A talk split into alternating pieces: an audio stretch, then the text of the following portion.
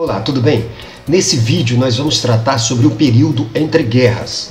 Em virtude da extensão do conteúdo, nós o dividiremos em quatro partes. No primeiro vídeo nós vamos abordar os loucos anos 20, no segundo, a crise de 1929, no terceiro, o fascismo e no quarto, o nazismo. É interessante que você assista os quatro, porque os quatro vídeos abordam os principais episódios do período entre guerras. O período entre guerras, a crise de 1929. Terminada a Primeira Guerra Mundial, os Estados Unidos vão se tornar no dínamo do capitalismo mundial. De maior devedor, 3 bilhões de dólares, ele vai passar a ser credor de 11 bilhões de dólares os Estados Unidos produziam mais de um terço da produção industrial mundial. Em 1929, a produção industrial americana vai corresponder a mais de 42% da produção global. O crescimento americano vai ser tão grande que entre 1900 e 1910 vão entrar nos Estados Unidos mais de 9 milhões de imigrantes europeus. Porém, o boom econômico já apresentava as contradições que se aguçavam para uma crescente crise econômica que se espalhará pelo mundo. A crise de 29. Os antecedentes da crise de 1929. Depois de Woodrow Wilson, né, o presidente do Partido Democrata, os presidentes americanos seguintes serão do Partido Republicano, e estes serão ferrenhos defensores do isolacionismo e do liberalismo econômico. O que, que é o liberalismo econômico? É a crença na capacidade da própria economia em se dinamizar, em produzir riqueza e superar suas próprias crises. De modo que a postura isolacionista dos republicanos né, amparava-se na doutrina Monroe, América para os americanos e, consequentemente, a Europa para os europeus. Assim, os Estados Unidos vão abdicar de um engajamento global e, portanto, não vão ratificar nem o Tratado de Versalhes, assinado no final da Primeira Guerra Mundial, e também vão decidir não participar da Liga das Nações. Os resultados da política econômica liberal dos republicanos. O isolacionismo americano é, fora um dos fatores que contribuíram para a falência da Liga das Nações e para a edificação de estados totalitários nazifascistas na Europa. É, a partir de 1921, os americanos vão adotar leis restritivas né, à entrada de imigrantes estrangeiros no país. E obedecendo ao isolacionismo e ao liberalismo, os presidentes americanos de 1920 a 1932 vão assistir impassíveis a economia americana caminhar para o caos. Por quê? Porque eles acreditavam que a economia liberal era capaz de se auto-recuperar acreditavam na capacidade da economia em se recuperar racionalmente, sem a presença do Estado. Isso é o liberalismo econômico. Os resultados do liberalismo econômico. Vai ocorrer uma desigualdade na distribuição da renda, os salários vão continuar congelados e isso vai impossibilitar o consumo, né? o que vai tornar-se incompatível com o aumento da produtividade entre 1923 e 1929. O aumento dos salários não passaram de 600 bilhões, enquanto que a produção industrial americana alcançou a casa dos 10 bilhões. É importante ressaltar que nesse período vai haver uma concentração de renda enorme, onde apenas a elite, que é 5% da população americana, era detentora de um terço da renda pessoal do país.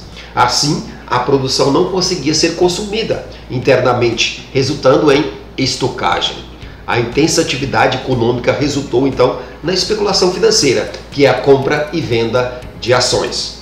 É importante ressaltar também que nesse período a economia americana dependia da sua autocapacidade interna, tendo em vista que a economia global estava arrasada por conta do final da Primeira Guerra Mundial. Os resultados da superprodução compra e venda de ações na Bolsa de Nova York, Wall Street, quadruplicou no primeiro momento. Né? Os valores das ações das grandes empresas vão atrair enormes contingentes de investidores. Porém, o aumento do investimento e o volume de investimento tinha limite, que era o mercado interno americano, como já foi falado, uma vez que o mercado externo né, estava destruído pela Primeira Guerra. O que, que vai ocorrer? O mercado externo, arrasado pela Primeira Guerra, não pode consumir essa superprodução E portanto, essa superprodução tem um limite: o mercado interno americano. A explosão da crise de 29, a Quinta-feira Negra. De modo que em 24 de outubro de 1929, a grande venda de ações não encontrou compradores né, e os investidores atemorizados tentavam livrar-se das ações. Isso vai originar uma avalanche de oferta de ações que vão derrubar velozmente o valor dos preços. Do dia para a noite, grandes empresários passaram a ser possuidores apenas de papéis sem valor algum. E vai ocorrer, portanto, uma desordem econômica nos Estados Unidos que vai abalar a sociedade americana. 85 mil empresas faliram, 4 mil bancos fecharam, 12 milhões de trabalhadores demitidos e a disseminação da fome. Os efeitos da crise de 29, ou a Grande Depressão, ou a Quinta-feira Negra, ou o crash da Bolsa de 29, são várias as terminologias. A crise de 29 abalou o mundo todo, exceto a União Soviética, né, que estava fechadinha lá no, no seu sistema socialista, né, com os planos quinquenais de Stalin. Né.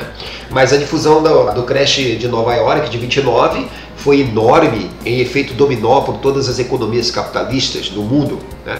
De modo que nós vamos ter dois grandes resultados. Né? É, nós vamos ter a redução das importações norte-americanas, que vão afetar os países que dependiam de seu mercado consumidor, como por exemplo o Brasil, que exportava o café para os Estados Unidos, e o repatriamento de capitais norte-americanos investidos em outros países. Essas duas medidas vão afetar a economia capitalista global. Com a crise econômica veio a crise política. Né? E por dependerem do capital ou das importações americanas, a maioria dos países passou a viver agitações políticas e o caos social. E a concretização da Revolução Russa né, trazia temores aos governos europeus. Né? No momento de crise, no momento de crise econômica, é, era possível que os grupos políticos locais quisessem adotar medidas socialistas ou uma implantação de um regime socialista. E isso apavorava os países europeus ocidentais. Né? Então, cada país passou a buscar soluções peculiares, né? quase sempre com o respaldo de governos fortes, de direita, nazifascista. O New Deal, de 1933 a 1939 em 1932, os republicanos foram vencedores nas eleições nacionais do Partido Democrata e Franklin Delano Roosevelt foi eleito presidente dos Estados Unidos. E as primeiras providências foram acabar com o liberalismo econômico e adotar a intervenção econômica estatal já. Né? E isso foi feito através do New Deal. O New Deal, elaborado pelo economista Brian Trust, baseava-se nas ideias do economista John Maynard Keynes, de 1884 a 1946. Para Keynes, as raízes da depressão estavam em uma demanda privada inadequada. Para criar demandas, as pessoas deviam obter meios para gastar.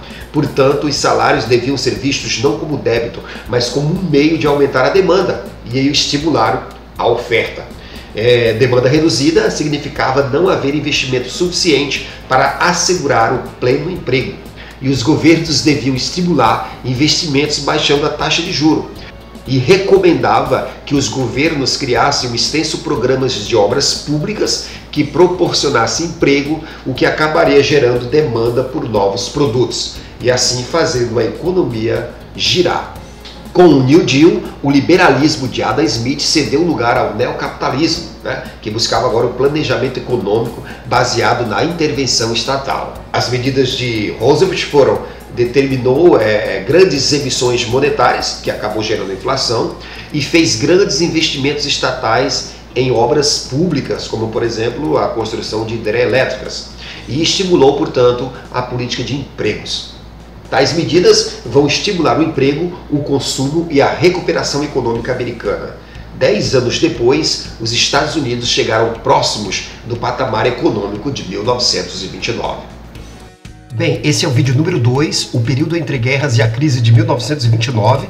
E é importante que você assista os outros três vídeos. O vídeo 1, um, período entre guerras, os loucos anos 20 Vídeo 3, período entre guerra e o fascismo na Itália. E o vídeo 4, período entre guerras e o nazismo na Alemanha.